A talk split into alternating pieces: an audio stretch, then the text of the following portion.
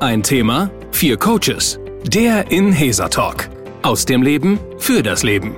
Mit Kara Pientka und Dr. Frauke Batei.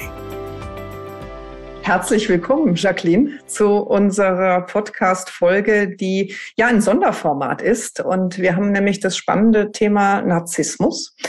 Und zwar im Schwerpunkt Narzissmus im Privatleben, insbesondere auch meistens kommt es ja dann in Liebesbeziehungen vor. Und vielleicht sage ich unseren Hörerinnen und Hörern, warum wir ein Sonderformat diesmal mit Jacqueline haben.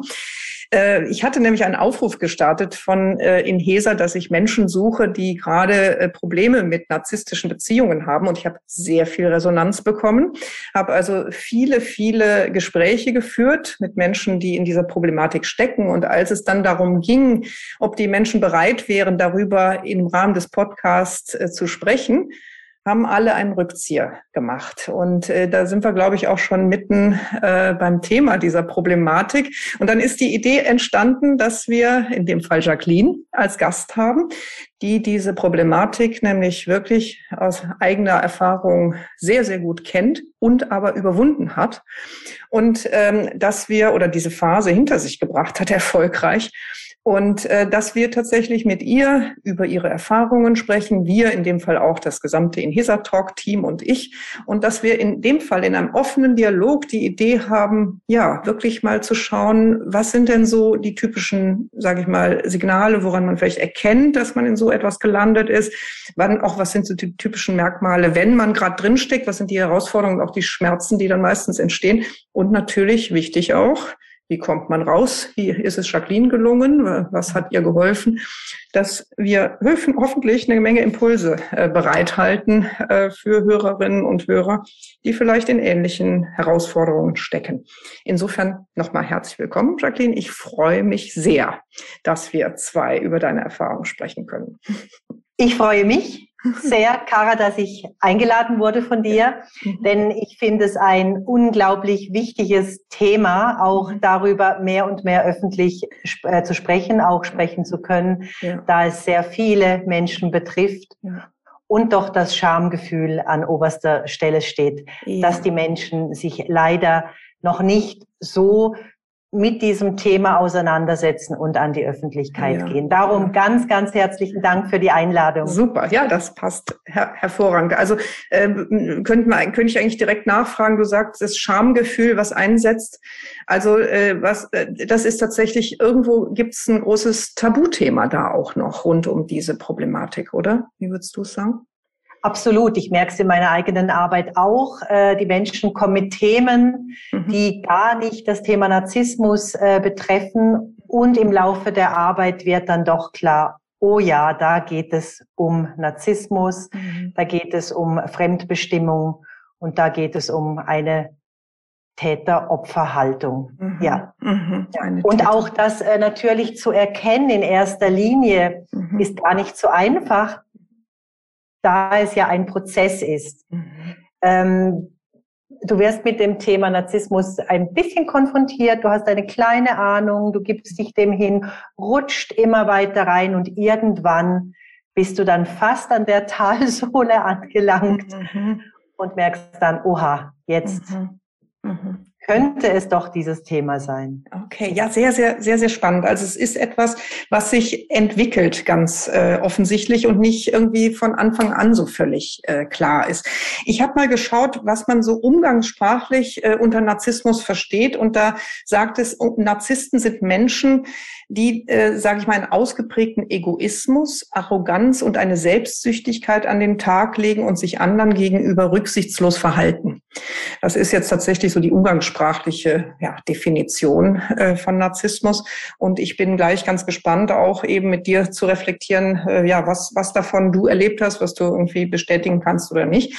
Ich würde jetzt tatsächlich die Gelegenheit nutzen, meine Kollegen jetzt mal gleich äh, mit reinzuholen. Dann lernst du dir nämlich auch mal kennen, liebe Kolleginnen. Total, ja. ja, gerne. Da sind die, die, Sarah Potempa, da ist die Frauke Partei und da ist der Jonathan Briefs, das Hallo zusammen. Talk Team. Hi.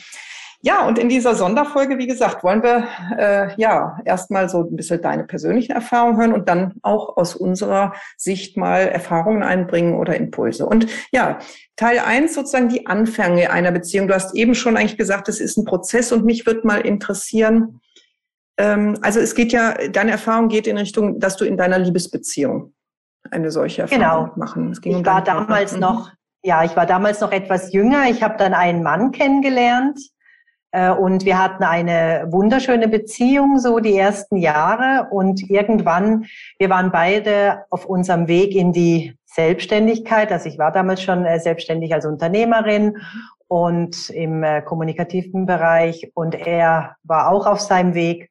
Wir haben uns dann zusammengefunden. Es waren wunderschöne Jahre und plötzlich ist es dann gekippt und ich kann auch rückwirkend sagen, es begann damit, als ich äh, schwanger wurde. Mhm. Mhm. Da fing es dann an und vorher habe ich diese Zeichen ehrlich gesagt noch gar nicht so wahrgenommen, weil als äh, Unternehmerin, ich meine, wir sind da tough, stehen im Leben, entschuldigen auch vieles und gerade wenn man miteinander so einen Weg geht, ähm, entschuldigt man natürlich auch dann die Dinge, die in der Partnerschaft passieren, die einem anfänglich nicht, also die einem nicht gut gefallen. Man sagt dann ja, okay, der hat halt jetzt Stress, der hat viel um die Ohren und das wird dann schon wieder besser. Mhm. Und dann mhm. merkt man, es wird leider nicht besser, es wird immer mehr. Und ja, und ich wurde dann schwanger und war dann nicht mehr so im öffentlichen Leben unterwegs, hatte dann auch mehr und mehr Zeit, ähm, die Dinge von außen zu betrachten. Mhm. Mhm und war dann zu dem Zeitpunkt aber schon zu sehr in der Beziehung gefangen, um dann zu sagen, so jetzt steige ich aus, weil dann kommt natürlich dazu, okay, du liebst doch den Mann, jetzt bekommst du noch ein Kind von ihm, du kannst doch nicht einfach äh, diese mhm. Beziehung jetzt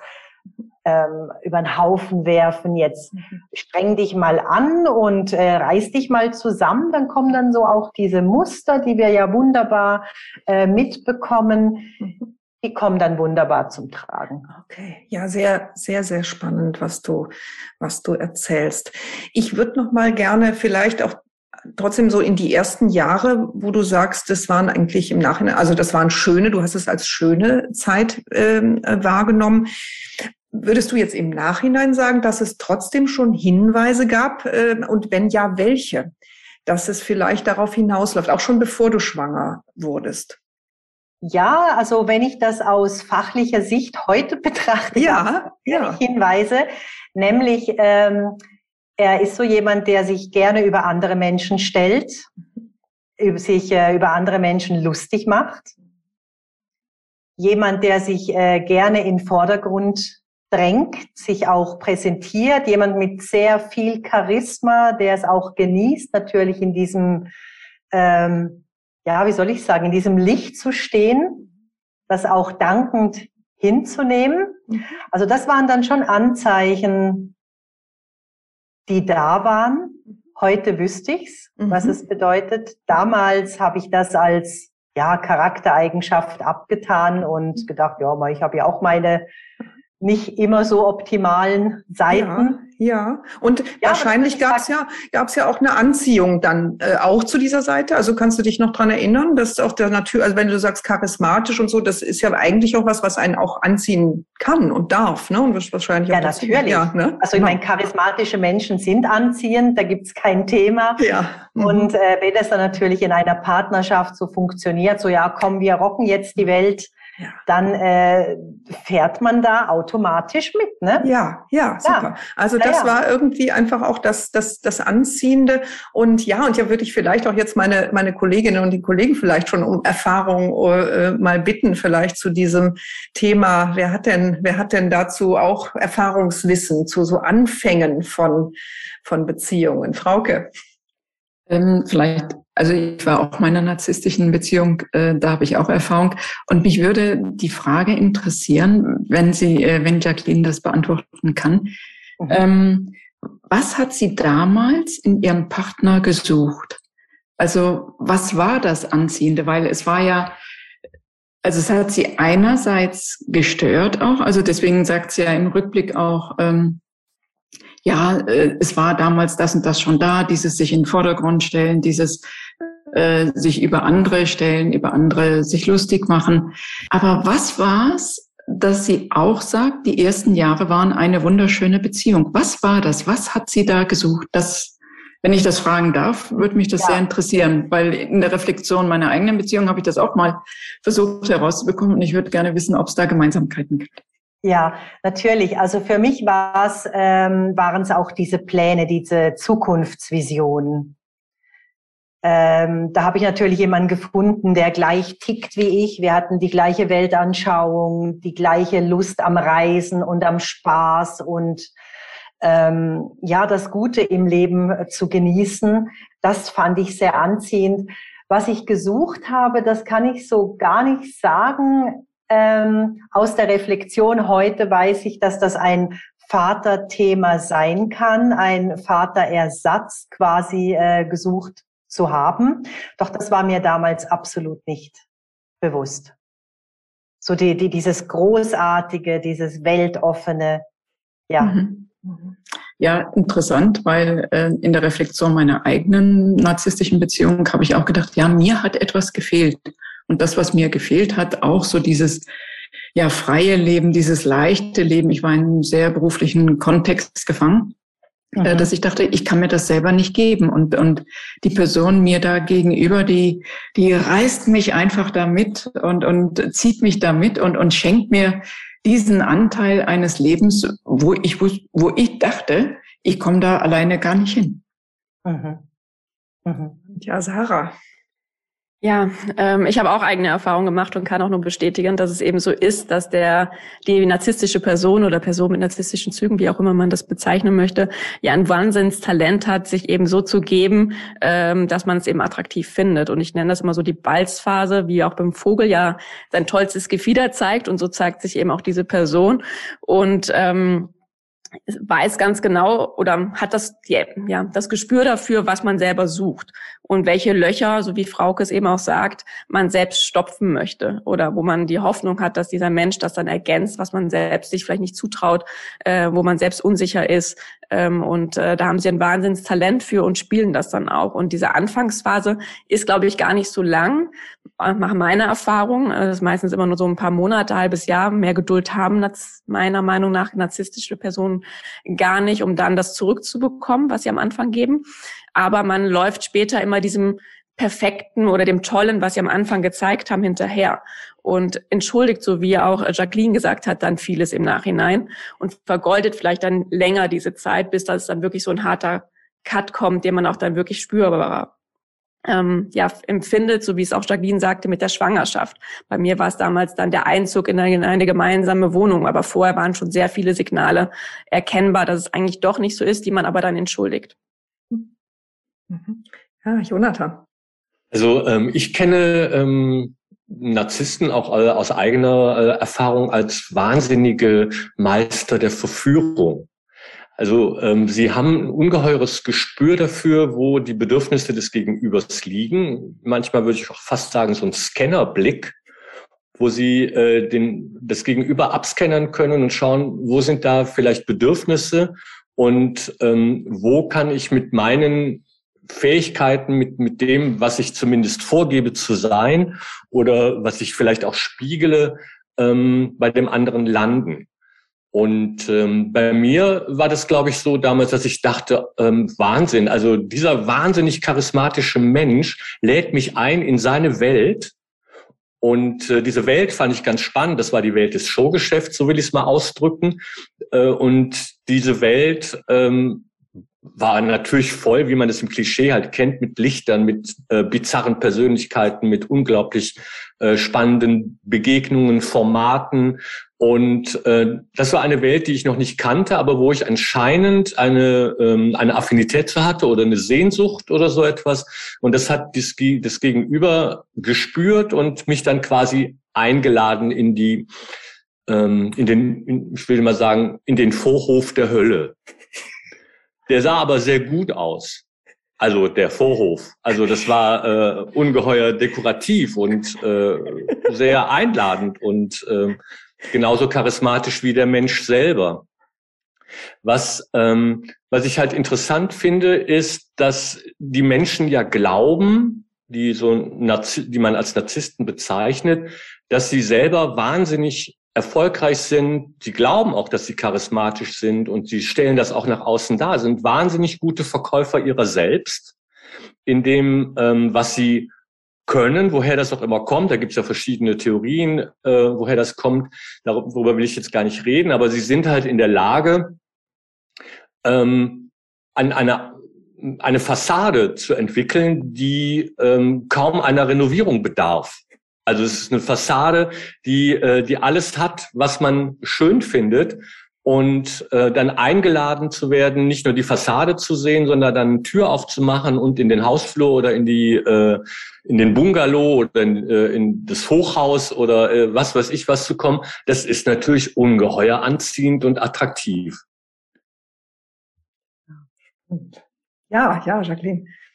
Ja, und diese Attraktivität, die ähm, kann natürlich so lange aufrechterhalten werden, solange wir dieses Spiel mitspielen. Denn wenn man dann beginnt, diese, ja, dieses Theater, dieses Schauspiel zu hinterfragen oder gar zu kritisieren, dann beginnt ein Rosenkrieg. Das wäre nämlich genau das, wo ich jetzt auch drauf hinaus wollte. Ab wann hast du auch vielleicht erkannt, dass da was nicht stimmt. Vielleicht magst du uns da noch mal so ein bisschen bisschen erzählen. Der Zeitpunkt ja. war die Schwangerschaft tatsächlich, hast du das, wo es, wo es anfing zu kicken, aber vielleicht führst du uns da noch mal so ein bisschen rein. Wann, wann, welche Signale gab es, wo du dann angefangen hast, das ernsthaft zu hinterfragen? Ja, also es war die Schwangerschaft, also unsere Tochter kam dann auf die Welt. Äh, wie gesagt, er war dann sehr erfolgreich unterwegs. Ich habe mein äh, Business ein bisschen ruhiger gestellt und ich bin so ein Mensch, ich lasse meinem Gegenüber Freiheiten, weil ich glaube an Eigenverantwortung. Und es ging dann halt darum, äh, dass er dann alleine an Veranstaltungen gegangen ist, aber nicht, weil er das wollte, sondern weil ich gesagt habe, komm, mach, geh, äh, wenn dir das was nützt, wenn es dir gefällt, äh, geh dahin. Und das wurde dann irgendwann zur Normalität. Also ich habe dann nicht gesagt, so stopp, es reicht jetzt, Jetzt habe ich keine Lust mehr, dass du da ständig unterwegs bist und ich alleine bin, sondern ich habe es geschluckt. Und da merkte ich dann, wenn ich dann kleine Zeichen gesetzt habe und auch mal gesagt habe, so jetzt passt du mal auf äh, auf unsere Tochter, jetzt gehe ich, dann kam dann, ja, was stellst dich denn jetzt so an? Bis jetzt ging es doch auch ganz gut. Was soll denn jetzt das? Das war schon ziemlich heftig und er wollte das Ganze dann auch immer mit Geld wieder gut machen. Ne? Mhm. Also wir haben damals ein luxuriöses Leben gelebt und da hieß es, komm, kauf dir mal ein schönes Kleid und dann, äh, dann äh, bist du dann wieder zufrieden. Und also solche Sprüche kamen dann, die ich dann eine Zeit lang auch als Sprüche äh, einordnen konnte und irgendwann habe ich mich dann echt auch in dieser Spirale verloren und das dann auch gemacht. Also ich habe dann ganz viel über Luxus über Materielles kompensiert. Mhm. Wow, danke, dass wir das so erfahren dürfen. Äh, sehr, also be bewegend finde ich das und ein, ein Wahnsinn, ne? wenn man es jetzt wirklich von außen anguckt, wie, wie dann, sage ich mal, diese Spirale irgendwann beginnt in dem Fall und, und sich ja dann immer enger zieht und immer mehr auf deine Kosten. Und ich würde sagen, eben, wo ist wirklich für mich jetzt das, das hörbar, die, die, wo es dann gekippt ist, ist eben, wo du deine Grenzen angefangen hast zu setzen und die wurden nicht als Grenzen ernst genommen, sondern da genau. wird sozusagen drüber, drüber hinweg geschrien ge oder wie auch immer. Also du wurdest ja. äh, einfach da bagatellisiert, ne? Also runter, also es wurde nicht ernst genommen und es wurden dir, Alter, stell dich nicht so an, mäßig, ne? Wie kommst du denn jetzt darauf? War also ein bisschen Hauch Aggression äh, dabei. Und dann wurdest du, in dem Fall jetzt, äh, wurde dir das Angebot gemacht über, über Konsum, ähm, ja, das äh, zu kompensieren. Ne? Und äh, genau. genau. Wow. Ja, sehr, sehr spannend. Gibt es da noch andere Erfahrungen aus der Runde Frauke? Mhm. Ähm, ich hätte noch eine Frage an Jacqueline und zwar äh, ist es bei Narzissten ja auch gerne so, dass sie auch gerne ja was selber zurückbekommen möchten. Sie möchten ja bestätigt werden, sie wollen äh, geschmeichelt werden. Man soll ja eigentlich, ich sag mal, werten den Affentanz um die herum machen. Äh, dann geht's denen eigentlich ganz gut. Und ähm, meine Frage zielt dahin, als die Schwangerschaft war, beziehungsweise als das Kind da war, dann war ja auch ein Wesen dann da, was ja auch sehr viel Aufmerksamkeit im Grunde abzog. Also ähm, ja, einforderte ist ja, denke ich mal, so. Und ähm, wie war das da mit der Aufmerksamkeit dem Partner gegenüber? Hat sich da auch was geändert? Ähm, und wie war da die, die Wertestellung? Ich denke, wenn man Eltern wird, wenn man Mutter wird, auch für sich oder Vater, da, da macht man sich ja im Vorfeld Gedanken, wie möchte ich Mutter sein, wie möchte ich Vater sein oder wie wollen wir unser Kind erziehen und so weiter. Wie war das da? Wie war er da? Und was hat sich da, hat sich da was geändert? Ähm, es hat sich insoweit geändert, dass er weiter seinen Weg gegangen ist. Also geändert ist, sprich, es hat sich nicht viel geändert. Und äh, er meinte dann, ja, du kannst dir ja ein Kindermädchen suchen und ähm, du holst dir einfach Hilfe, was du brauchst. Also er war auch nicht bereit, sich um das kleine Wesen dann zu kümmern. Also er hatte da eine ganz, ganz seltsame Beziehung auch. Also wenn er in der Öffentlichkeit war, mit dem Kinderwagen, da war er dann der große Vater. Und als er dann wieder nach Hause kam, stand dann das Kind oder hätte das Kind mit dem Kinderwagen in der Ecke stehen können und er hat sich seinen Dingen dann gewidmet. Also es zielte alles drauf ab, dieses glückliche, wahnsinnig tolle familiäre Bild im Außen zu zeigen und auch zu manifestieren. Aber im familiären Rahmen fand kein Familienleben statt. Nein. Mhm. Wow. Also das, das habe ich mir fast gedacht, weil meine Erfahrung auch so ist, dass, dass man fast als Ware gesehen wird, als Schmuckstück, um das eigene Leben zu beschmücken, zu vervollständigen. Ähm, äh, ja, und weiter, da, wie Jonathan eben auch sagte, ja, die, äh, die Höhle aufzuschmücken, aber ohne wirklich mit Inhalt und Werten zu füllen. Ja, Mhm. So, mhm. Ganz, so. Du hast das auch ganz toll beschrieben, Frauke, dieses Schmuckstück. Genau, das war's. Ja, ein Schmuckstück. Gut. Kann ich bestätigen. Ich habe mich viele Jahre als schm äh, schmückende Handtasche bezeichnet, äh, weil es einfach schön war. Die wurde halt immer ausgeführt. Äh, man durfte möglichst ihn nicht in Frage stellen in dem Moment. Alle haben ihn dann be ähm, bewundert dafür, wie toll er ist, wie äh, ja, tolle Partnerin oder wie auch immer. Aber äh, zu Hause, so wie Jacqueline auch sagt, war es eben ganz anders. Da wurde man eben runtergezogen. Da wurde alles jemand, sobald man in der Öffentlichkeit vielleicht auch nur etwas gesagt hat, was er meinte, was an seinem Äußeren gekratzt hätte, was gar nicht so ist, gar nicht so war. Ähm, dann wurde dann zu Hause, als die Tür zuging, ein riesen Theater veranstaltet. Man wurde runtergeputzt ohne Ende. Man wusste gar nicht, woher das kommt.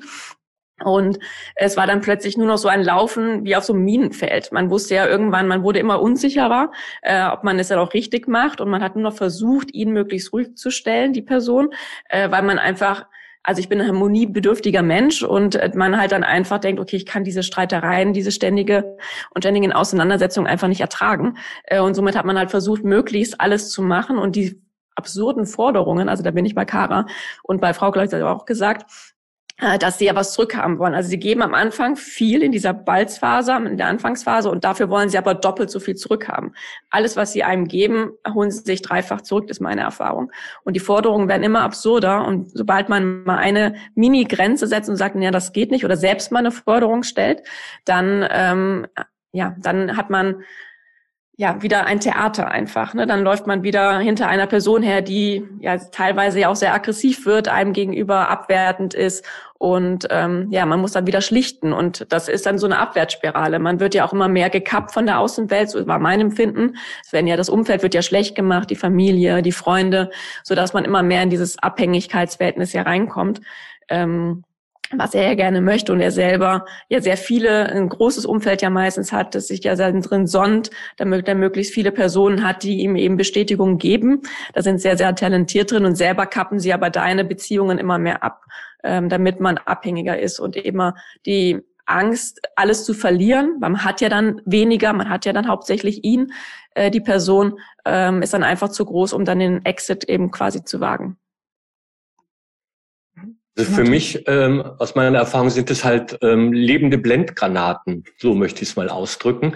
Also ähm, unglaubliche Profis der Selbstinszenierung. Und das große Dilemma bei denen ist ja, dass es, es geht ja um das Bild des Narzissten oder des Narzissmus. Und äh, das allgemeine Bild, was man ja kennt, ist, dass so ein Narzisst sich äh, in einem Wasser spiegeln kann.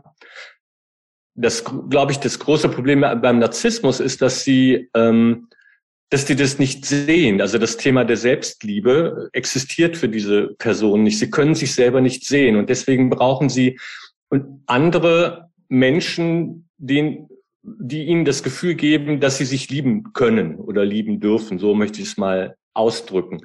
Und sie bauen eben eine unglaubliche Selbstinszenierung auf, die sie auch glauben, zumindest nach außen hin. Aber das ist ein ungeheuer fragiles Gebilde und die Partnerschaften, die mit diesen Menschen einhergehen oder die man mit diesen Menschen führt, die dienen halt dazu, diese Selbstinszenierung aufrechtzuerhalten.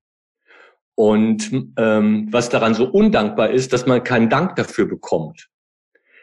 Man füttert das gesamte System der Selbstinszenierung, damit der andere sich selbstbewusster fühlt, erfolgreich fühlt, die Außenwelt stimmt und diese Person das Leben führen kann. Und man investiert unglaublich viel dafür, aber man bekommt so gut wie, zumindest meine Erfahrung, außer irgendwelchen äußerlichen Geschenken, keinen gefühlten Dank dafür oder keine Wertschätzung, was das angeht. Mhm. Und das liegt meiner Meinung nach daran, dass, ähm, dass diesen Narzissten, also dieses Gefühl, also die kennen Empathie nicht, so möchte ich es mal sagen. Sie würden die Empathie kaufen im App-Shop, wenn es die geben würde, aber die kann man halt nicht kaufen und deswegen haben sie die nicht und können halt nicht sich einfühlen in das Leben anderer und haben, glaube ich, auch tatsächlich gar nicht das große Interesse daran. Es sei denn, es funktioniert im, äh, in der Vermehrung der Selbstinszenierung.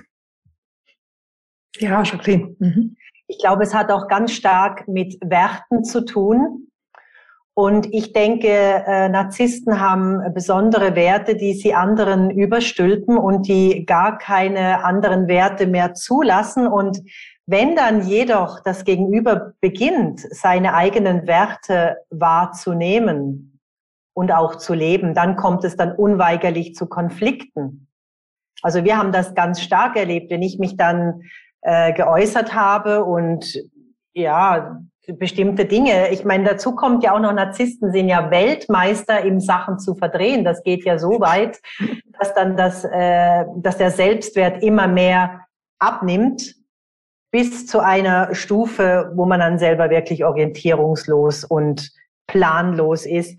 Und wenn man an den Werten eines Narzissten dann kratzt, dann kommt es dann eben zum Eklat. Und darum ist es auch ganz, ganz wichtig, finde ich, dass man dann in diesen Situationen, wenn man merkt, man gerät in eine narzisstische Spirale, dass man sich dann beginnt zu fragen, hey, was sind meine Werte? Das könnte so ein Lösungsansatz sein, mhm. aber das mhm. Mhm. Manchmal werden wir auch später noch äh, sprechen, aber sehr, sehr, sehr spannend eben wirklich das, was macht es innerlich mit Menschen und eben diese Mischung aus dieser schillernden Außenpräsentation, die es ja nach wie vor gibt, die, glaube ich, jetzt alle gesprochen haben, und gleichzeitig die Hölle zu Hause oder die ganz schwierige Situation zu Hause, ist ja auch ein Zuckerbrot- und Peitsche-Prinzip, also das, das mit demselben Menschen genau diese Extreme zu erleben, das führt ja auch wirklich zu dieser Orientierungslosigkeit. Ne? Dann weiß man eben nicht mehr, woran man ist. Und da das ja trotzdem eben der Mensch ist, den man liebt äh, und auch das Gefühl der Zuneigung, Zuwendung hat, fragt man sich ja dann auch, wer bin ich denn an der Seite von so einem Menschen? Und es gibt ein, ein Buch, was mich äh, in Vorbereitung auf diese Folge ganz fasziniert hat, der Titel alleine. Äh, das heißt nämlich, ähm, Wege aus der unheilvollen Anziehung zwischen hochsensiblen Menschen und Narzissten. Und ich finde eben tatsächlich äh, auch eben wirklich interessant die Frage, was bringen denn Menschen mit, die anfällig wären für, ähm, für Narzissten. Ne? Also es ist immer, äh, über Narzissten selbst wird auch schon sehr, sehr viel erzählt und da gibt es eben, die haben keine Liebe erfahren und die haben keinen Bezug zu sich selbst. Ich finde aber auch eben wirklich spannend, was muss denn ein Mensch mitbringen, damit ein Narzisst auf einen abfährt? und ähm, ja, Das äh, finde ich eine interessante Frage, aber ich spiele jetzt erstmal ab an die Sarah, die hatte nämlich auch noch Gedanken zu äh, dem ja, Thema. Ich habe viele Gedanken, ja. aber ja, also mir fiel gerade, was Jacqueline auch sagte, ein, dass es ja wirklich so ist, dass man an seinen eigenen Wahrnehmungen und an, an seinen eigenen ähm, Handeln wirklich zweifelt. Und äh, ich kenne auch andere in meinem Umfeld, die ähm, wirklich angefangen haben, Ereignisse aufzuschreiben, weil sie wirklich ähm, dachten, sie später, wenn der Narzisst es wieder umdreht oder Sachen, die er gemacht hat oder er gesagt hat, einem überstülpt äh, und das einem überträgt, dass man es selber gemacht hat, dass man, dass sie wirklich nicht mehr wussten, wo vorne und hinten ist ist und dass sie wirklich angefangen haben, äh, wie so ein Tagebuch aufzuschreiben, was sie wann gesagt haben, was sie anhatten zu dem Zeitpunkt, damit eben nicht, äh, dass sie irgendwie so einen Halt hatten weil der Mensch sie so manipuliert hat und so ein Spiel gespielt hat, so ein perfides, dass sie wirklich an nichts mehr geglaubt haben, dass sie irgendwie noch richtig wahrnehmen oder Halluzinationen fast schon haben, jetzt extrem, mhm. aber schon, dass sie an ihrer eigenen Wahrnehmung gezweifelt haben, was mhm. schon Wahnsinn ist, finde ich. Ja, ja Jacqueline. Mhm. Also da kann ich Frauke bestätigen, denn genau an dem Punkt war ich dann auch. Also ich habe das gemacht, weil immer wenn ich irgendwas äh, gesagt habe, das ist doch nicht so gewesen, dann hieß es, doch, das war so, du hast es nur falsch verstanden und wir haben das so abgemacht und ich hatte dann echt auch ein Heft dass ich das reingeschrieben hatte. Also jetzt rückblickend irrsinnig, ne? also im wahrsten Sinne des Wortes. Aber ich war so verzweifelt und ich dachte, Mensch, bin ich denn jetzt hier echt so auf dem falschen Dampfer? Mhm. Und das ist ja dann auch der Beginn, ähm, an dem es dann anfängt, dass sich dann auch ähm, körperliche Symptome zeigen. Mhm. Mhm. Also bei mir war es ja dann so am Schluss, also ich hatte als äh, Kind eine Sprachstörung, ich habe gestottert, die habe ich dann selbst geheilt. Und je mehr diese Beziehung fortschritt, umso mehr begann ich dann wieder zu stottern. Also ich habe um Luft gerungen, ich habe keine keinen Atem mehr gehabt, ich konnte auch gar keine Worte mehr richtig fassen. Also mit anderen Menschen schon, das ging aber mit ihm zusammen in dieser Konstellation. Und das Einzige, was ich dann geerntet habe, war dann das Auslachen. Also er hat mich dann ausgelacht. Und irgendwann, ja, das war dann das Ende der Beziehung. Als ich das dann verkündet habe, dann war dann diese Störung auch von einem Moment auf den anderen behoben. Also es ist verrückt, was da passiert. Ne? Mhm. Wow. Und ich meine, das hat sich jetzt äußerlich gezeigt in Form von äh, Sprache. Und ich frage mich, was das bei Menschen macht, die ganz lange in diesen Beziehungen verweilen. Ich meine, diese körperlichen Schäden von den seelischen gar nicht zu sprechen, die da entstehen, das ist unglaublich. Mhm. Mhm. Ja, Frauke. Ja, wenn ich dem so allen, also uns allen so zuhöre und dann auch an meine eigene Erfahrung diesbezüglich zurückdenke und dann an deine Frage, Kara, was muss der Mensch mitbringen, äh, dass er attraktiv für den Narzissten ist oder da in so eine Beziehung kommt, da denke ich mir, irgendwie müssen wir was ausstrahlen oder Signale senden, dass wir einerseits sehr an unserem Gegenüber interessiert sind. Das ist ja noch leicht herauszukriegen, äh, dass man bereit ist, äh, eine Bühne auch zu lassen, dass man nicht Interesse hat, die Bühne zu teilen. Und andererseits aber auch, dass unser Selbstwertgefühl irgendwo äh, noch etwas braucht, nach dem wir suchen dass wir nicht ein Selbstwertgefühl haben, was nicht angesägt werden kann oder was nicht irgendwie eine Kerbe hat.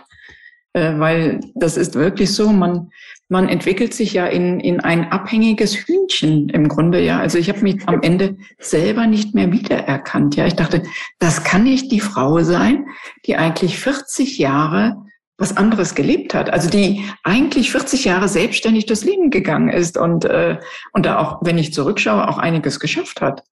Ja, aber das, das wird so weggewicht, das war nicht existent. Mhm. Und am Ende war ich jemand, der eigentlich, ja, ich, ich hätte auch, ja, ich hätte auch eigentlich nichts in meinem Leben eigenständig schaffen können. Äh, das hätte sehr gut zu mir gepasst weil das zählte alles nicht. Und es zählte auch bei mir selber nicht mehr. Also ich konnte da mich auch an nichts mehr erinnern. Und das, das, ähm, also so die, die Aussagen, ja, ich habe da angefangen, selber für mich aufzuschreiben, was denn war, äh, um etwas zu haben, an woran ich mich festhalten konnte. Also es reicht, es reicht ja dann nicht mehr, ähm, also man vertraut seinem eigenen Erinnerungsvermögen nicht mehr. Und das ist ja echt unglaublich. Mhm. Und seine eigenen, äh, überhaupt seinen eigenen Grenzsatz. Also man traut sich ja auch nicht mehr Grenzen zu setzen. Also wenn man seine eigenen Wahrnehmungen nicht mehr traut, traut man sich nicht mehr und dann kann ich weder eigene Ziele entwickeln, geschweige denn Grenzen setzen.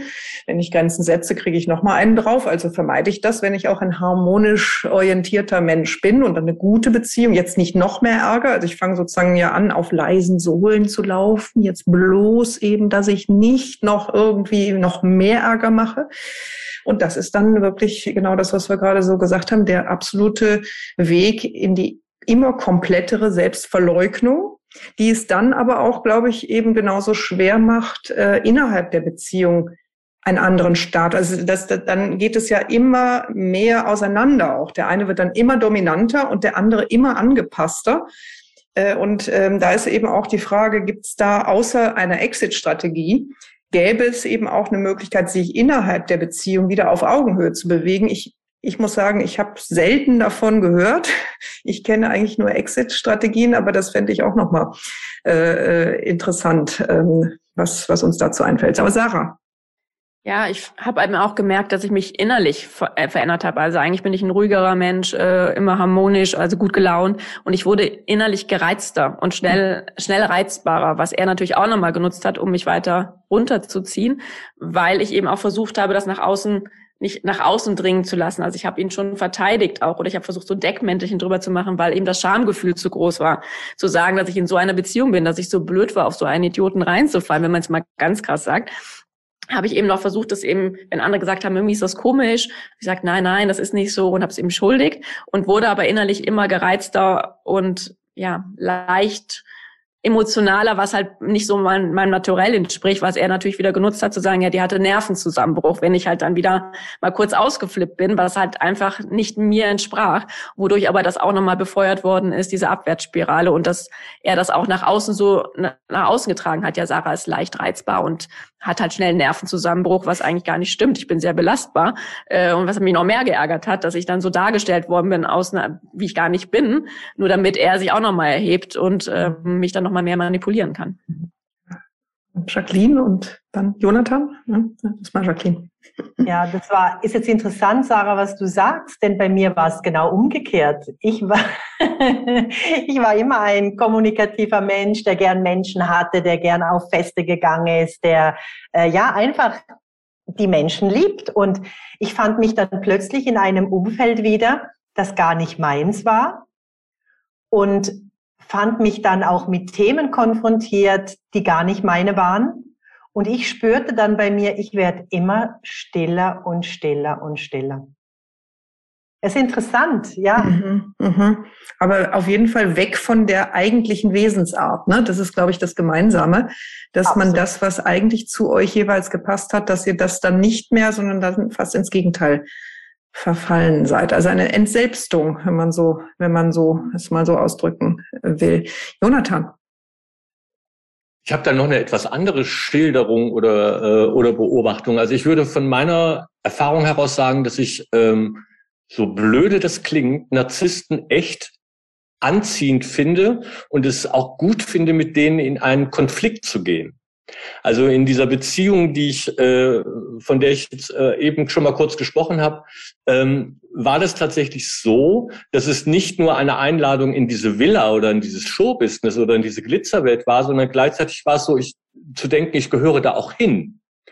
Und ähm, habe dann, ähm, je stärker es um Lügen ging, weil Lügen ist ja das Tagesgeschäft der, äh, der Narzissten, dass sie die Wirklichkeit so drehen, wie sie sie brauchen können. Diese Lügen zu entlarven oder ähm, zu spüren, man wird manipuliert und danach zu weisen, dass man manipuliert worden ist. Also in den Konflikt zu gehen, das war eigentlich ähm, anstrengend, aber auch meine, äh, meine Art und Weise, damit umzugehen. Und das war manchmal tatsächlich so, dass ähm, dass es natürlich einen Kampf um die Wahrheit gibt. Und äh, diese gibt ja diese Formulierung, dass es ähm, halt immer nur, also dass es ja äh, eine Landschaft gibt, aber eben von der Karte, also der Blick, den man darauf wirft, äh, dass, dass die Landkarten unterschiedlich sein können. Also dass es unterschiedliche Betrachtungsweisen gibt und Perspektiven auf eine Sache. Das negieren Narzissten ja total. Und mit denen darüber zu reden, dass ihre Wahrheit vielleicht ihre ist, aber ich eine eigene habe, das kann sehr, sehr ähm, ja brutal werden, so möchte ich es mal nennen. Und ähm, aber dieser Kampf um diese Wahrheit, den fand ich eben auch ungeheuer ähm, belebend, würde ich nicht sagen. Das war anstrengend, aber ich habe den habe diesen Kampf halt versucht zu führen. Also ich bin nicht in die Passivität gegangen, sondern eher tatsächlich in in den, vielleicht ist es ein Überlebenskampf gewesen, das kann sein, das ist vielleicht auch in meiner Historie begründet. Ähm, aber die Angriffe, die dann kamen, weil es wird ja nicht friedvoller tatsächlich, im Gegenteil, die Angriffe, die dann kamen, fühlten sich für mich eben an wie so, ähm, wie so Attacken mit Säure, so möchte ich es mal nennen. Also dass, äh, dass so, ähm, so Säureattacken aus dem Nichts irgendwelche Angriffe, irgendwelche ähm, Unterstellungen und das, was ich halt spannend fand, dass der äh, das Gegenüber, dass diese Attacken mit einer wahnsinnigen Vehemenz geführt hat, gleichzeitig dann einfach sich danach irgendwie die Schultern äh, sauber gemacht hat oder irgendwie mal durch die Haare gegangen ist und ist dann gut gelaunt weitergegangen. Und ich habe tagelang emotionale äh, Wüste erlebt.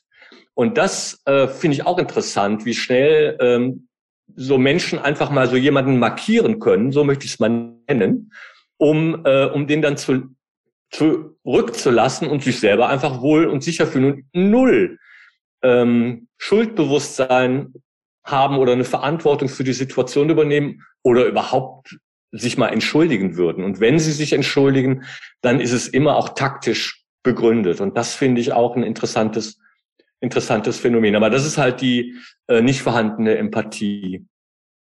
Jacqueline, ja. Also das, was Jonathan sagt, da muss ich auch sagen, das finde ich ein, eine unglaubliche Fähigkeit, äh, dass diese Narzissten besitzen, sich zu fetzen, wirklich zu kriegen. Und es geht ja da dann auch äh, um substanzielle Themen, eben um die Aufdeckung der Wahrheiten.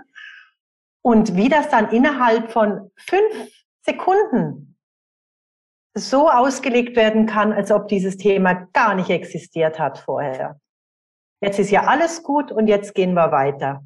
Und dann bleibt man, wie Jonathan auch gesagt hat, so als Häufchen Elend zurück und gerät dann immer mehr in diese Abwärtsspirale und in diese, ja, Selbstwahrnehmung, die man so ja von sich nicht haben möchte. Ne? Wow, ja, genau. Was für, was, ich glaube, das haben wir gut äh, jetzt so an Beispielen herausgearbeitet. Äh, wie, wie ist es dann tatsächlich, wenn man drinsteckt in so einem System? Was macht das äußerlich und innerlich? Und dann kommen wir doch jetzt mal tatsächlich zu dem Thema, ähm, ja, was kann helfen? Und da würde ich erstmal auch gerne Jacqueline fragen, wie ist es dir gelungen, ja, ein Ende erstmal wahrzunehmen, dass es darauf hinausläuft. Und wie, wie, wie war es dann? Was hat dir geholfen? Wie war das damals? Ja, also ich hab, bin da natürlich da fröhlich mitgeschwommen dann jahrelang. Ne? Und ich habe dann, ähm, es fing dann langsam an, dass ich immer aufmerksamer wurde. Und ich habe dann zum Beispiel grenzenlos eingekauft, die Sachen im großen Kombi nach Hause gefahren und in den Schrank gestellt und habe dann nach einer Zeit gemerkt, Jesus Gott, was machst du hier überhaupt? Also das sind dann immer so kleine Blitzlichter, die dann so aufploppen. Dann war ich natürlich zu ganz, ganz vielen Veranstaltungen. Also am Wochenende war ja immer die Hölle los. Es ist ja unglaublich viel gewesen dann. Und ich merkte dann, wie ich zunehmend nach Hause kam und merkte, oh Gott, war das wieder ein leerer Abend. Es hat mir gar nichts gebracht.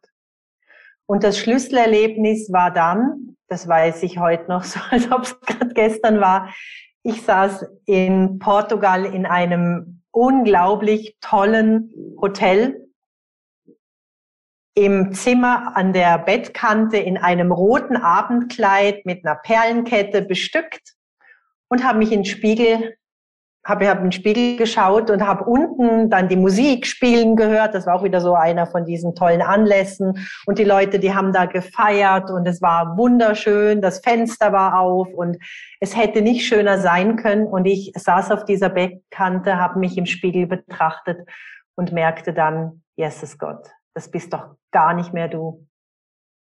Und ich musste dann bitterlich weinen und habe mich dann natürlich wieder gefangen, klar, weil äh, ich funktionierte ja eh schon die ganzen Jahre, also funktioniere ich auch noch weiter. Und das war dann auch wieder so eins dieser Schlüsselerlebnisse. Und irgendwann, ich wurde dann schwächer und schwächer und schwächer und fand dann keine ähm, Auswege mehr, mich selbst zu betrügen. Und ähm, dachte dann, okay, wenn ich jetzt nichts mache, dann werde ich irgendwo landen, wo ich nicht hin möchte. Und ich habe dann aus eigener Kraft dann, ich habe dann meine letzte Kraft zusammengenommen und mich dann, wie gesagt, getrennt. Mhm habe dann diese Trennung ausgesprochen. Und nachher kam natürlich dann weiter diese Stimmen von außen, boah, du kannst dich doch nicht von so einem Mann trennen und was machst denn du da überhaupt? Und er meinte dann, ja, du hast mein Leben zerstört, du hast meine Karriere zerstört. Und da wusste ich aber schon, das ist genau der richtige mhm. Moment und auch der richtige Schritt. Wow. Und auch um eben meine Familie, also wir hatten dann schon zwei Kinder um auch meine Familie zu schützen, aber natürlich in erster Linie mal mich, weil ich musste irgendwie wieder zu meiner Stärke finden. Oh. Wow, beeindruckend, Jacqueline, wirklich. Äh, wow, Respekt äh, davor. Ähm, Sarah, du willst doch. Ja, ich, also finde ich auch Wahnsinnsschritt. Ähm, was mich was mich interessieren würde, ist ja, der Narzisst akzeptiert ja so ein, eine Grenze nicht. Ich trenne mich jetzt und meistens kommt ja dann der Zorn er trifft einen ja sehr hart, der dann plötzlich ist. Ne? Also wie du damit umgegangen bist, vor allem, weil jetzt ja auch noch zwei Kinder ins Spiel waren. Und sie haben ja, also ich kenne es aus anderen äh, Beziehungen jetzt, ich bin jetzt selber nicht, dass sie dann auch die Kinder nutzen, um die, äh, um gegeneinander auszuspielen oder zu manipulieren. Ähm, ob du auch sowas erlebt hast und äh, ob du da Tipps hast oder wie du damit umgegangen bist. Ja, natürlich betraf das uns dann auch. Und ich habe mich dann aber ein Stück weit auf mich selbst besinnt, sage ich jetzt mal. Also ich habe mir dann auch Hilfe geholt, äh, auch Rechtsbeistand, mhm. weil ich dann einfach eine klare Linie für mich ähm, brauchte, hm. um da wieder aufzubauen. Mhm. Ich habe das so geregelt. Also wirklich mit, auch du hast dir wirkliche Supporter äh, gesucht, also Menschen, die dich wirklich an deiner Seite mit deinen Interessen ähm, ja wirklich auch stützen, ne, um da durch diese äh, Phase auch hindurch zu kommen. Ähm. Ja, was, ähm, ja, Jonathan. Mhm. Also ähm, ich glaube, dass es tatsächlich solche Schlüsselmomente braucht und gibt. Also wenn ich jetzt so darüber nachdenke, war es bei mir ähm, der Moment, nach einem Streit und ich kam zurück in die Wohnung und ähm, die Person las in meinem Tagebuch und behauptete dann, das, was sie darin gelesen hätte, hätte ich ihr nie erzählt. Und also, also allein diese, äh, also der Vorgang und dann äh, diese Interpretation daraus und dann ein Streit darüber, was Wahrheit ist und was äh, wem die Wahrheit gehört und äh, dieser Tabubruch in sowas einfach zu machen, das war für mich der entscheidende Faktor, äh, zu sagen, jetzt ist also wirklich Schluss. Und ähm, das, das ja alles muss ein riesiges Missverständnis sein und dann ähm, radikale, äh, wie soll man sagen, ja, radikale Trennung, Verlassen der Wohnung, äh, neue Wohnung, also wirklich radikale Trennung. Natürlich mit dem Preis, wie, äh, wie Sarah das eben sagte, dass es dann üble Nachrede gibt und natürlich nur die Wahrheit des anderen, warum es zu der Trennung in dieser Form gab oder äh, die, zur Beendigung der Freundschaft und so weiter. Aber das ist halt, ähm, das ist halt der Preis. Und ich glaube, das ist, das nimmt man dann auch in Kauf, äh, weil man weiß, dass man auf einem Weg der, äh, der, ähm, ja, ich will das, ich habe, eigentlich, eigentlich ist es der Weg wieder zu sich zurück ist. Ich denke, vorher ist es vielleicht auch ein Teil, wenn man es noch nicht, wenn man sich nicht trennen kann, ist es auch Teil äh, der Angst. Ne?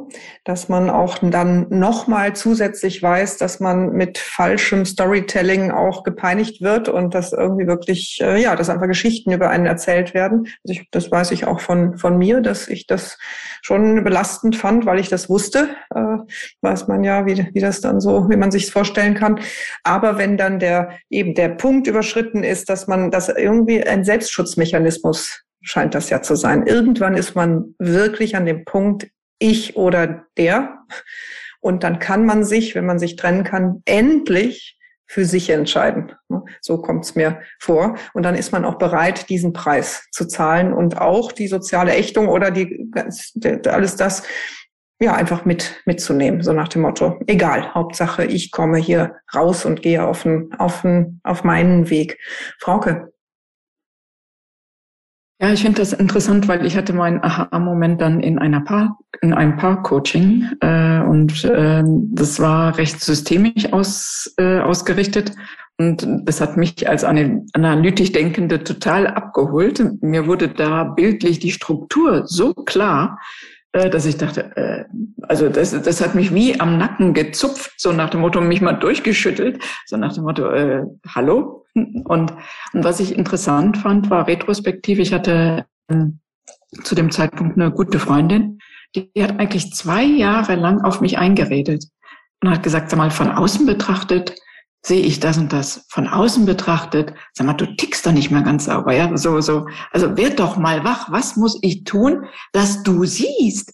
Also es war so, donnerstags, das war eine Wochenendbeziehung, donnerstags hatten wir unsere Gespräche und ich sage, ich sehe das genauso wie du. Du hast total recht. Ich fahre jetzt dahin und ich mache Schluss und ich gehe da raus und so. Und dann war ich in dem Wochenende drin und dann habe ich gedacht, ah, ob die das wirklich so, ob das wirklich, wie sie sieht, wirklich so richtig ist, ja. Und als ich dann in diesem Coaching, Park-Coaching war, ähm, da war das so klar.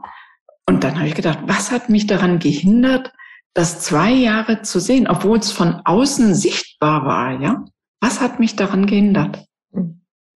Ja, beziehungsweise wenn wir jetzt mal fragen, was könnten wir denn vielleicht, wenn, wenn in unserem Freundeskreis, nennen wir es mal so, wenn wir merken, dass Menschen betroffen sind von solchen Beziehungsstrukturen, welche, was denkt ihr, was sind, was könnten wir tun oder was sollten wir auch lassen? Ähm, was, was könnte hilfreich sein? Ja, Sarah. Also ich finde es halt sehr schwer, sich da, da ein Urteil zu erlauben, weil man sieht ja auch immer nur einen Teil davon, weil vieles passiert ja gerade hinter den Kulissen. Deswegen hat man vielleicht nur ein Gespür und ich habe selber so erfahren, dass da auch bei mir natürlich mein Umfeld immer schon mal gefragt hat, bist du denn glücklich, so vorsichtig? Und ich habe es aber nicht zugelassen, weil ich es halt, wie gesagt, am Anfang ja sehr verteidigt habe. Sonst hätte ich mir eingestehen müssen, dass ich schon wieder ins Klo gegriffen habe, sagen wir jetzt mal. Oder also es hat ja jeder seine eigenen Punkte. Ist ja wurscht. Ähm, und ähm, ich glaube, ich glaube, man kann nur Hilfe anbieten oder ihm zumindestens den Menschen sagen, okay, ich bin da und höre zu oder mal da hinterfragen. Aber ich glaube, mehr würde ich persönlich mir nicht, also würde ich anderen nicht zugestehen. Ich glaube, da würde ich eher blockieren. Also ich glaube, es ist ein sehr heikles Thema, äh, da zu viele Tipps zu geben, sondern einfach nur das Gefühl zu geben, ich bin da und sich nicht abzuwenden, obwohl der andere den anderen dazu bringt, die Freundschaft vielleicht zu kappen, sondern trotzdem an diese, das dann auszuhalten und die Freundschaft trotzdem aufrechtzuerhalten, damit der andere nicht komplett alleine ist und deswegen in dieser Beziehung bleibt. Ich glaube, das ist das Einzige, was ich, glaube ich, machen würde. Und bei mir war es eben anders, dass ich halt mehr verschlossener bin, wenn sowas geht und es halt eher äh, denke, Probleme müssen in der Beziehung besprochen werden. Ich bin jetzt nicht der Typ, der sich immer bei einer Freundin dann ausholt. Ähm, aber der Punkt, als es dann körperlich schon so weit war und auch, dass ich gespürt habe, dass es jetzt so nicht mehr weitergeht, ähm, dann sich zu öffnen und mit meiner Familie drüber zu reden und zu hören, ja, weil endlich, wir haben es schon die ganze Zeit gesehen, du kriegst jeden Support. Das war dann hilfreich, dass ich nicht alleine bin bei dem Ganzen. Mhm. Ähm, ich glaube, das hilft einfach, dass man weiß, okay, man hat das Umfeld. Also das Umfeld sollte sich nicht abwenden, äh, sondern einfach an der, an der Beziehung, an der Freundschaft, familiären Beziehung einfach festhalten und zu, ja, Support jederzeit geben. Jonathan? Mhm. Also ähm, ein Modebegriff zurzeit ist ja auch äh, diese toxische Beziehung. Und ähm, wenn ich so toxisch höre, ich weiß tatsächlich nicht genau, was es genau ist, aber mein Bild davon ist ein Cocktail von chemischen Substanzen. Und, äh, und zu diesem Cocktail gehören eben aber auch noch Emotionen, da gehören ähm, Erwartungen, da, da gehören Enttäuschungen hinein, da gehören ähm, Wünsche und äh, auch Defizite und so weiter und so weiter hinein. Und ich glaube, wenn man irgendwann merkt, dass dieses Toxische, also dieses Cock, dieser Cocktail, ähm, einen wirklich vergiftet, ich glaube, das merkt man schon, dann ähm, geht es einfach um Ehrlichkeit. Und ich sage jetzt einfach um Ehrlichkeit, das ist so schwer, aber es geht um Ehrlichkeit. Das ist dieser Moment, den Jacqueline eben ähm, erzählt hat, mit dem, wo man sich im Spiegel anschaut. Und wir sprachen ja von Narzissten, Narzissten, die sich im, im Wasser anschauen, die sich nicht sehen. Das, und wir haben den Vorteil, dass wenn wir in den Spiegel schauen, wir sehen uns, wenn wir wollen. Und dann können wir, wenn wir das erkennen und uns in dem Moment wieder erkennen, im Spiegel, damit mit der Selbsterkenntnis ins Tun kommen. So würde ich es formulieren. Ja, Jacqueline. Mhm. Ich glaube, äh, wenn Menschen in der Situation stecken, also ich habe ja damals auch ähm, Stimmen gehört, die gesagt haben, du sag mal, ist bei euch alles okay oder ähm, ja, ist es gut? Also das, was Sarah auch gesagt hat. Und ich habe dann natürlich immer gesagt, ja, ist alles wunderbar.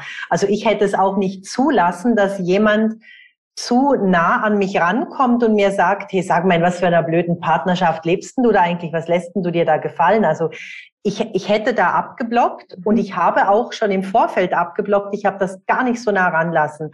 Was wir machen können, wenn wir das sehen in unserem Umfeld, wir können zuhören oder hinhören. Zuhören ist falsch, sondern hinhören. Mhm. Wir können nachfragen bis zu einem bestimmten Grad und wir können einfach dem Gegenüber auch die, ja, die Gewissheit geben, wenn du Hilfe benötigst, ich bin da. Mhm. Denn ich glaube, es muss jeder selbst diesen Weg aus der Misere finden, sonst ist es eine übergestülpte Geschichte, die nicht greift. Mhm. Mhm. Frauke und dann Jonathan.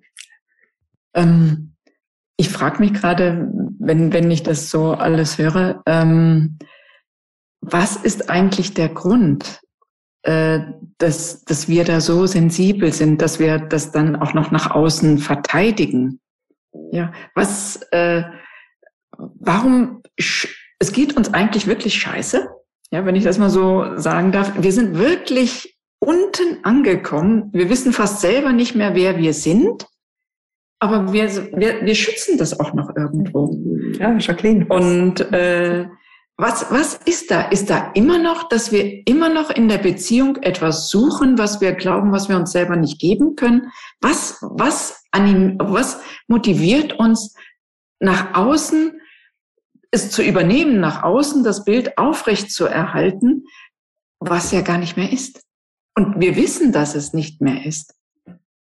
Mhm, ich glaube, wir wollen uns keine Blöße geben. Also so habe ich es jedenfalls für mich erfahren. Denn wenn ich zugestimmt hätte, dem, was da alles passiert und auch auf das drauf eingegangen wäre, da hätte ich ja sagen müssen, mein Gott, ich bin ja sowas von doof. Ich habe das jahrelang nicht erkannt. Und da wäre, glaube ich, mein Selbstwert, dieses Quäntchen, das ich gehabt hätte, wäre dann ganz abhanden gekommen. Also das ist so ein gewisser Selbstschutz. Mhm. Mhm. Ja, ja. Sarah, Sarah, was ja, kann ich so unterschreiben. Also die Blöße ist, ähm, das zuzugeben, ist sehr groß. Aber ich glaube auch noch ein zweiter Punkt, zumindest bei mir, dass ich halt hohe Werte habe, wie eine Beziehung auszusehen hat. Und da gehört zu mir, für mich auch dazu, dass man nach außen den anderen nicht bloßstellt oder der nach außen nicht schlecht über den anderen redet, sondern dass es, dass man schon ein ein Hand in Hand geht und dass man, äh, wenn dann solche Dinge zu Hause alleine klärt und äh, aber nicht nach außen das trägt. Und das kann man natürlich auch wunderbar spielen, dass man halt Werte von Treue, Loyalität hat und ähm, dementsprechend halt nicht über den anderen halt ablästert, ist jetzt vielleicht übertrieben, aber zu sehr negativ über ihn spricht. Mhm. Ja, Jonathan. Ich glaube aber, dass es nicht nur darum geht, dass man schlecht über den anderen spricht, sondern äh, ganz zu Anfang fiel der Begriff des Schamgefühls. Und ich glaube, der Begriff der Scham spielt hier eine große Rolle.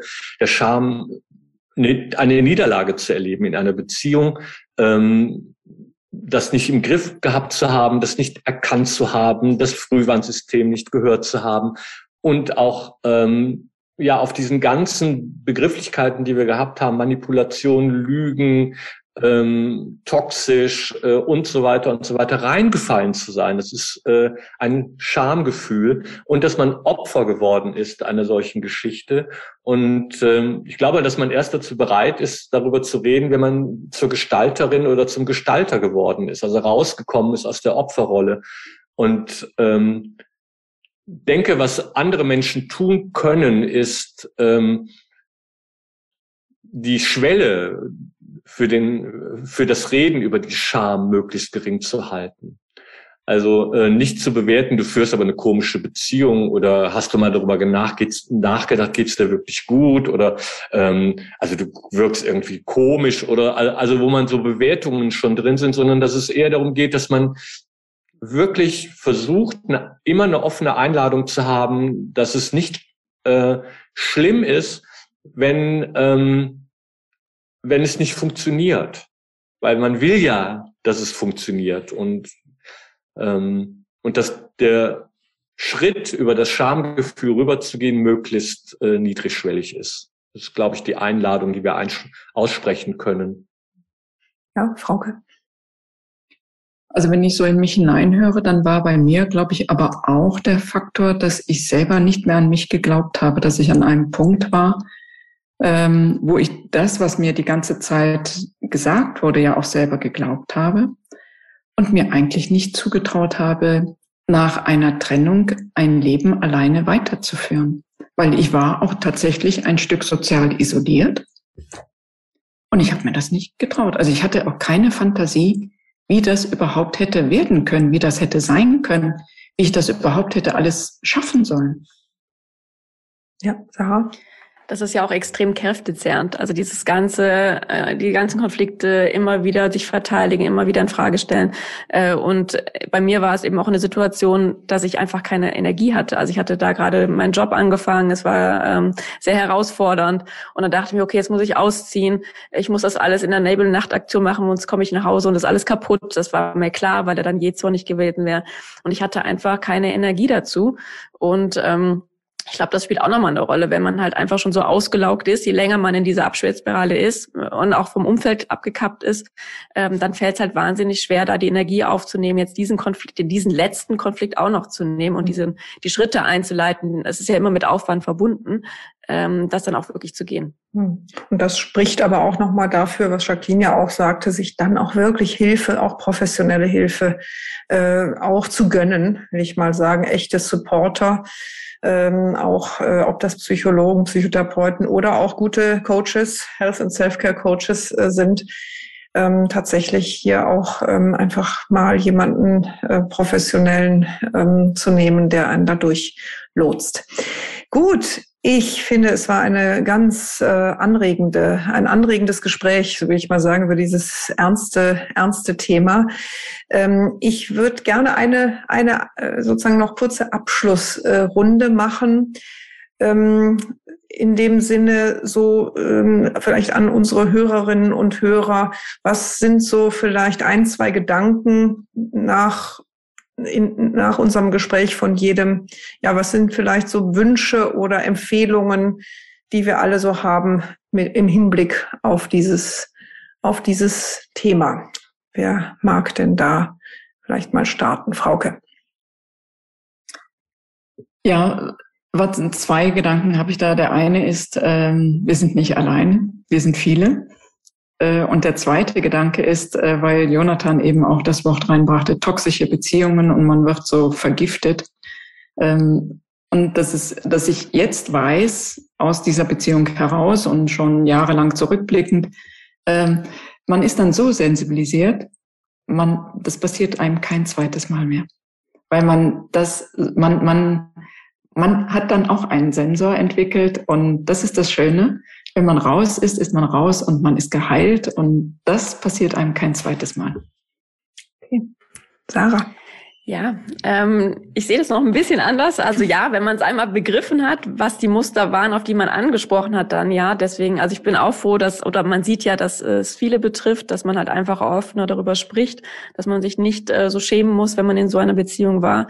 Ähm, aber ich glaube, es ist es wichtig, dann auch die Nacharbeit zu machen, um genau da hinzukommen, wo, wo jetzt Frauke äh, sagt, wo man hinkommen soll, dass man das dann nie wieder, dass man nicht nochmal in so eine Beziehung einsteigt, beziehungsweise früher den Exit schafft, bevor dann diese ganze Abwärtsspirale so stark greift. So dass man halt sich überlegt hat oder überlegt, was habe ich gesucht, äh, was wollte ich in dieser Beziehung finden, was waren die Löcher, die gestopft werden sollte, damit man eben das eigene Muster auch erkennt und dann auch schneller äh, sieht, wenn man wieder auf eine Person trifft, weil man wird auf andere Personen treffen, die auch eben toxisch sind, dass man da schneller rausfindet. Also ich denke auch erstmal sich wirklich Hilfe zu holen. Zweitens, äh, dass wir ein anderes, äh, einen anderen Umgang mit dem Thema Scham auch lernen, dass wir uns viel mehr Zeit für uns selbst immer wieder einräumen, um hinzuspüren, hinzuhören, hinzufühlen, auch wirklich zu fühlen und sich immer wieder zu fragen, wer bin ich und was bin ich? Und das nicht zu vergessen. Ja. Ja. Jonathan. Ja, ich, ähm, ich denke, also wenn ich so zurückblicke, sind diese Narzissten, von denen wir sprechen, Profis. Und manchmal sind wir eben auch Amateure. Und äh, die Erfahrungen, die wir machen, machen uns halt vielleicht auch zu Profis im Umgang mit äh, Narzissten. Und äh, das gibt mir Hoffnung, dass, äh, dass wir damit umgehen oder sie eben gar nicht erst in unser Leben lassen. Und dadurch, dass diese Begrifflichkeiten wie toxische Beziehungen oder Narzissten und so weiter ja mittlerweile ähm, ja fast umgangssprachlich geworden sind, ähm, man unterschiedliche Vorstellungen hat, sie herausgeholt worden sind aus einer etwas äh, düsteren Ecke vielleicht, ist die Bereitschaft bei vielen Leuten da, sich mit dem Thema auch auseinanderzusetzen und macht es eben auch dann möglich, damit und darüber in den Dialog zu kommen und sich nicht mehr so allein zu fühlen. Ja, dann äh, möchte ich mich ganz, ganz, ganz herzlich ähm, für dieses Gespräch bedanken, insbesondere bei dir, Jacqueline, dass du dabei warst und deine Erfahrungen geteilt hast, deine Gedanken. Äh, wir fanden das sehr, sehr wertvoll.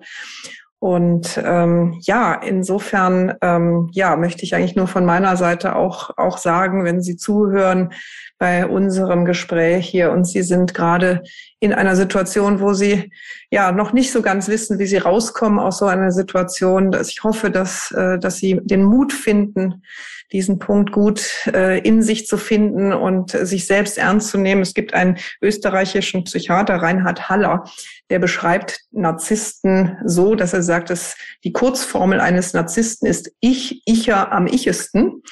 Und ich finde aber, dass der Weg raus für mich auch eigentlich heißt, vom Du, Duer am duesten, also sich wirklich dem anderen verschrieben zu haben mit seinen schrägen Bedürfnissen, der, die auch immer dann System haben, wieder zum Ich, Ich und Ich. In dem Sinne wünschen wir vom Inhesa Talk ähm, ja allen Zuhörerinnen und Zuhörern alles Gute. Vielen Dank, Jacqueline. Und ja, ich freue mich, wenn wir uns mal in dem einen oder anderen Kontext wiedersehen. Tschüss. Danke auch ganz herzlich. Tschüss. Ciao. Ciao, ciao. ciao.